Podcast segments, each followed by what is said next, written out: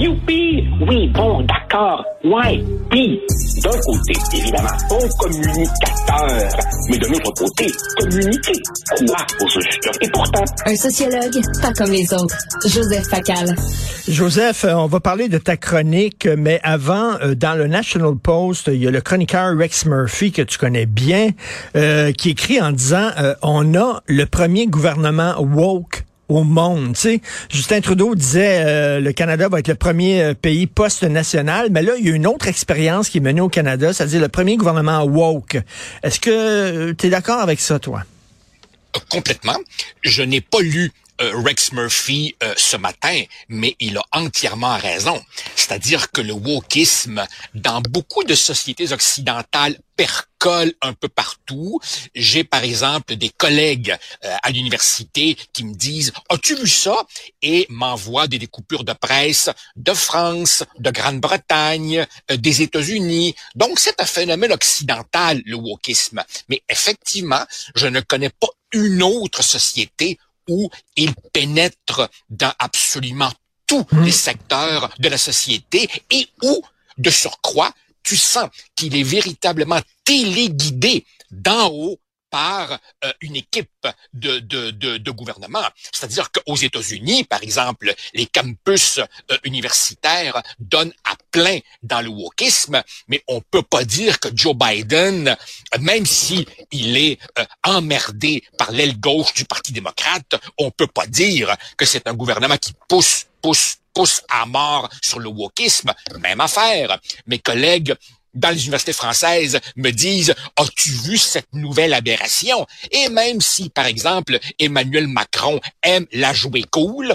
on peut pas dire que de l'Élysée, il y a une vaste offensive woke qui est coordonnée. Dans le cas de Justin Trudeau, on échappe difficilement à l'impression que c'est exactement le cas. Et c'est pas parce que Rex Murphy écrit dans le méchant National Post que ça l'empêche d'avoir très souvent raison. et, et, et, euh, un des, un des, euh, des, manifestations du wokisme, hein, c'est euh, des débats, des débats et des combats idéologiques. Hein, par exemple, le fameux poste de lutte à l'islamophobie.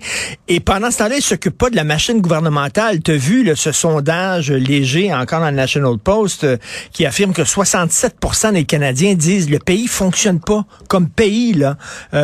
Euh, la crise dans les aéroports, la crise des passeports, dans les systèmes de santé, tout ça mais lui est là, dans, les hautes sphères, euh, en train de triper sur l'islamophobie, puis tout ça, puis la compassion, puis euh, euh, recevoir les immigrants. Et là, les Québécois, les, Canadiens rappellent à l'ordre en disant, peux-tu t'occuper de la machine, s'il te plaît, les pieds sur terre? Mais Richard, je ne prétendrai jamais je ne prétendrai jamais que les commentaires en dessous de euh, mes chroniques ou tes chroniques ou celles de Mathieu sont des commentaires qui représentent nécessairement un échantillon scientifiquement représentatif. Mais tout de même, tu te promènes dans différents médias, tu regardes le courrier des lecteurs et tu vois, tu vois cette déconnexion entre le discours de l'élite et ce que pense la population. Et quand je me promène dans la rue ou à l'épicerie et que je pousse mon panier, il m'arrive assez fréquemment d'être interpellé par des gens qui me disent, mais ça n'a aucun bon sens. Autrement dit, il y a une majorité de moins en moins silencieuse, de moins en moins grognonne, qui a vraiment le sentiment d'être une espèce de cobaye de laboratoire à qui on fait vivre une vaste expérience de réingénierie sans son consentement. Les gens en ont ras-le-bol et c'est un petit peu simpliste de dire que le Québec fait bande à part.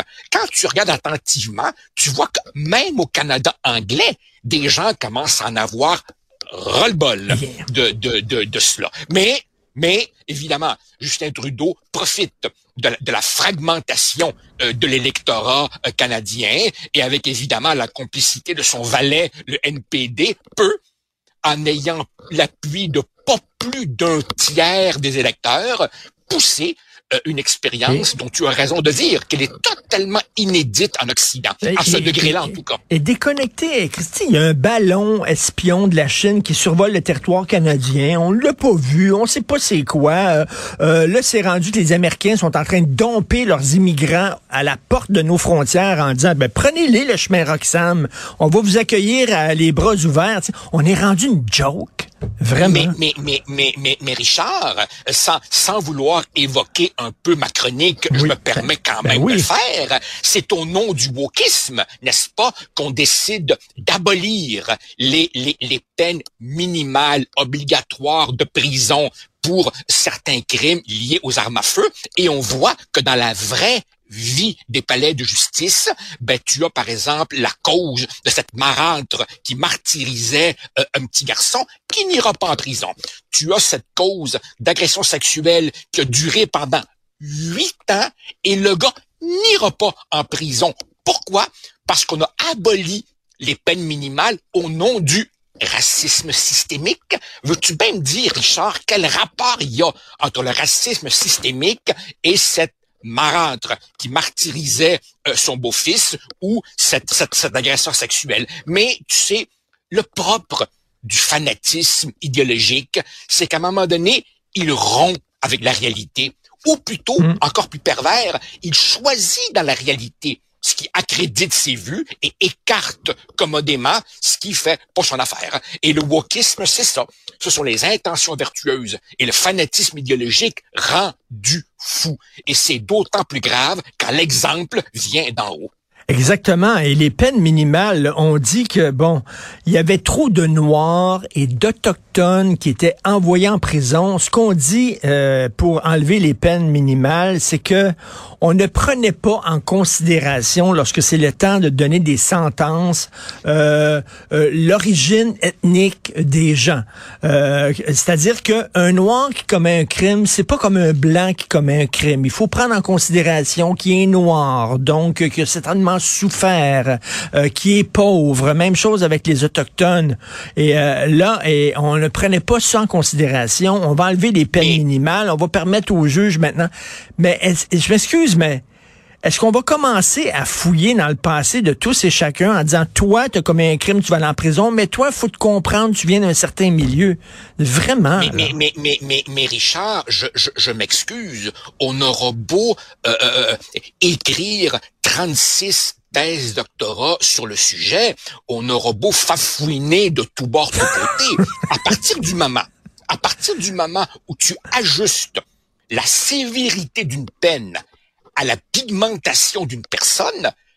Autrement dit, à partir du moment où tu fais de la couleur de peau le marqueur qui va déterminer la plus ou moins grande sévérité d'une peine, mais qu'est-ce que c'est si ce n'est pas faire de la race euh, euh, euh, euh mais mais mais, mais appelle ça comme tu voudras. Moi, j'y vois du racisme. Autrement dit, il y a un traitement préférentiel dans, dans l'octroi des peines basé sur la couleur de peau. Et plus largement, quand le ministre Lametti, dont il faut se rappeler qu'il est un ancien prof de droit à McGill, quand le ministre Lametti a s'est réjoui donc de l'adoption de cette loi qui abolit les peines, il a dit nous avons abrogé les peines minimales obligatoires qui ont le plus contribué à la surincarcération des peuples autochtones, des Noirs et des Canadiens racisés. Alors ici, appuyons sur pause et réfléchissons au mot surincarcération. Ça veut dire quoi ça, Richard? Si je comprends bien, ça veut dire que si le pourcentage de membres d'une communauté X qui se retrouve derrière les barreaux est supérieur au pourcentage de cette communauté dans la population générale, la seule explication est le racisme systémique. Un instant, Richard si plus de gens d'une communauté X que d'une communauté Y sont en prison, ça se pourrait-tu que ce soit tout simplement parce qu'il y a plus de criminalité dans une communauté X que dans une communauté Y? Et la seule question qu'on devrait se poser, les Noirs qui sont en prison, est-ce qu'ils méritent d'être en prison? Est-ce qu'ils ont commis un crime? Oui, ils ont commis un crime. Merci beaucoup, bonjour. Ben, c'est tout.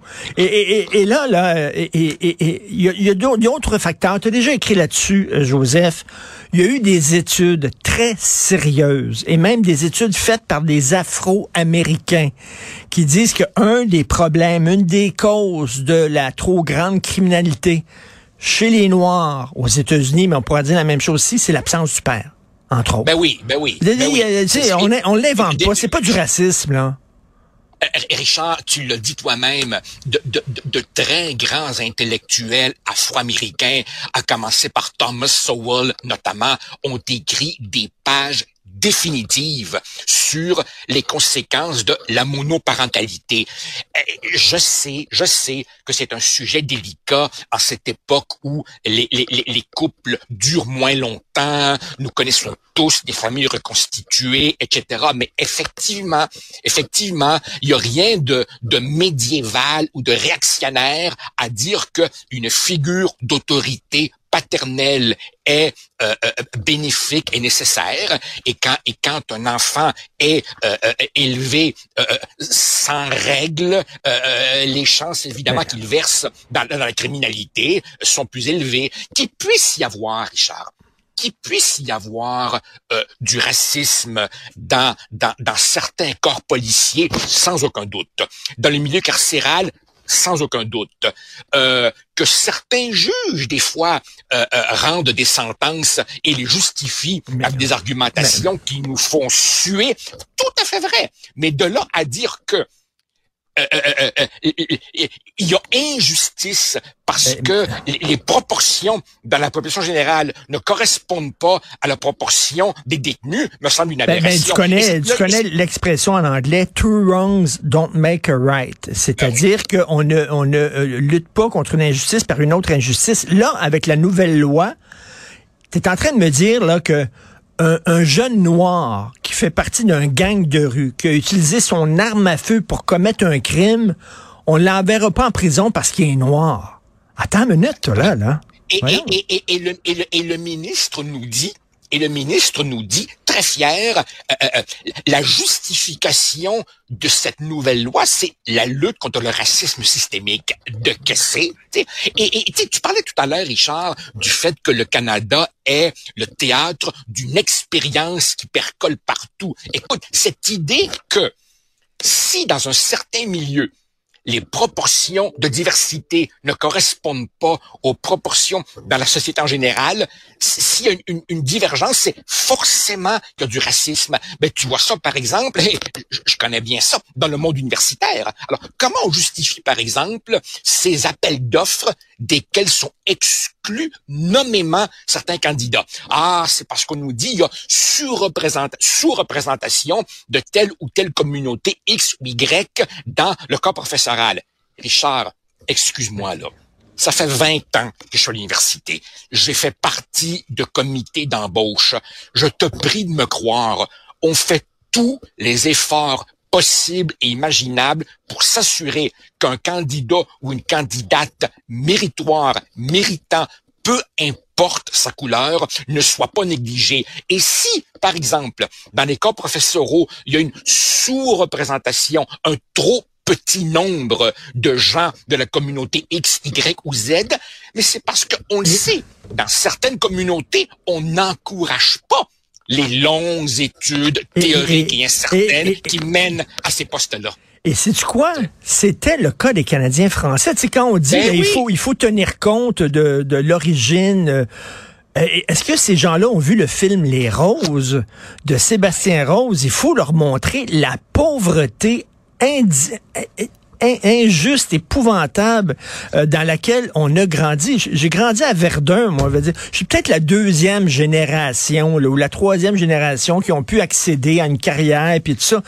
On était des porteurs d'eau. Mon, mon père travaillait dans une usine, dans une shop, puis le week-end, il faisait des ménages dans des bureaux d'avocats. Puis dans le temps des fêtes, il était Père Noël d'un centre d'achat pour pouvoir gagner sa vie. Christy, est-ce qu'on est-ce qu'on prendrait en considération mon, euh, d'où je viens, moi, ma classe, d'où d'où je viens, si jamais je me fais arrêter. Ouais. Voyons. Richard, c'est Richard, c'est- drôle ce que tu dis. En fait, c'est pas drôle du tout. Dans la foulée de l'affaire euh, Amira El Gawabi, j'espère ne pas massacrer son nom, on a euh, rappelé que dans la foulée de ce débat sur la supposée islamophobie ou pas, un texte d'un professeur de philosophie de l'Université de Toronto, Joseph Heath, avait fait grand bruit. C'est Monsieur Heath qui dit, si on regarde froidement, objectivement l'histoire du Canada, s'il y a un groupe ethnoculturel qui pourrait dire, nous, on a toujours eu un traitement de seconde zone, ce sont les Québécois francophones ou les Canadiens français, comme on les appelait jadis. Évidemment, évidemment, j'exclus ici le cas des Autochtones. S'il y a un groupe qui peut dire, qui peut dire que la discrimination à son endroit euh, euh, est, est devenue institutionnelle, architecturalement systémique, ce sont évidemment les Autochtones et la loi fédérale sur les Indiens. Mais, mais, mais alors évidemment, c'est rendu maintenant que les doléances euh, historiques des Québécois francophones, ça, ça, ça compte pas. Et Ben on oui. essaie même on essaie même de réécrire l'histoire du Québec pour faire de nous des colonisateurs, des oppresseurs, des esclavagistes. Franchement. Franchement. Mais, mais le délire ne connaît pas de limite. Ben, tout à fait. Le délire ne connaît pas de limite jusqu'à ce que, jusqu'à ce qu'il y ait une, une sur, un sursaut de, de, de, de, de la majorité et peut-être qu'on se dirige vers ça. Euh, écoute, on peut lire euh, ta chronique justement où tu reviens là, sur euh, cette loi qui euh, abolit les peines minimales. Je la vois pas publiée dans le journal aujourd'hui. Est-ce qu'elle a été... euh, on peut la Ils trouver sur le site Internet? Oui, ils l'ont publié hier, Hier. et pour une raison qui m'échappe, ils l'ont passé dans, ils, ils passé dans la section perspective et pas dans la section opinion. M'en pas pourquoi. Dernière chose, Richard, tu remarqueras, euh, je sais pas pourquoi, tu remarqueras que chose étrange, chose étrange, tu as un procureur de la couronne celui qui était au dossier dans euh, l'agression sexuelle de M. Gravel qui a traîné pendant huit ans, tu as un procureur de la couronne qui exceptionnellement est sorti de son devoir de réserve en disant euh, le gouvernement Trudeau a des comptes à rendre aux victimes. Et quand un procureur de la couronne dit je serais pas supposé le dire, mais il faut que je le dise parce que j'en ai jusque-là, c'est c'est que l'heure est grave. Et je me Exactement. demande combien de procureurs et de policiers, pour ne rien dire des victimes, pensent tout bas ce que Maître Dinel a osé dire tout haut. Et j'attends ça dans le milieu culturel, que les gens disent, hey, le Centre national des arts qui font des soirées pour noirs seulement, ça n'a pas de maudit bon sens. J'attends ça de nos artistes aussi. Richard, Richard, on en connaît combien de cinéastes, Hey. dramaturges qui disent j'en fais même plus de demande de bourse, je sais que j'ai aucune chance pour les raisons X, Y, Z. Exactement. Ben, il est temps que les, les, les, les artistes aussi euh, se plaignent puis dénoncent ces affaires-là. Merci beaucoup, Joseph. On se reparle de cinéma vendredi prochain, bien sûr. Bonne journée. Avec plaisir. Salut. Salut, bye.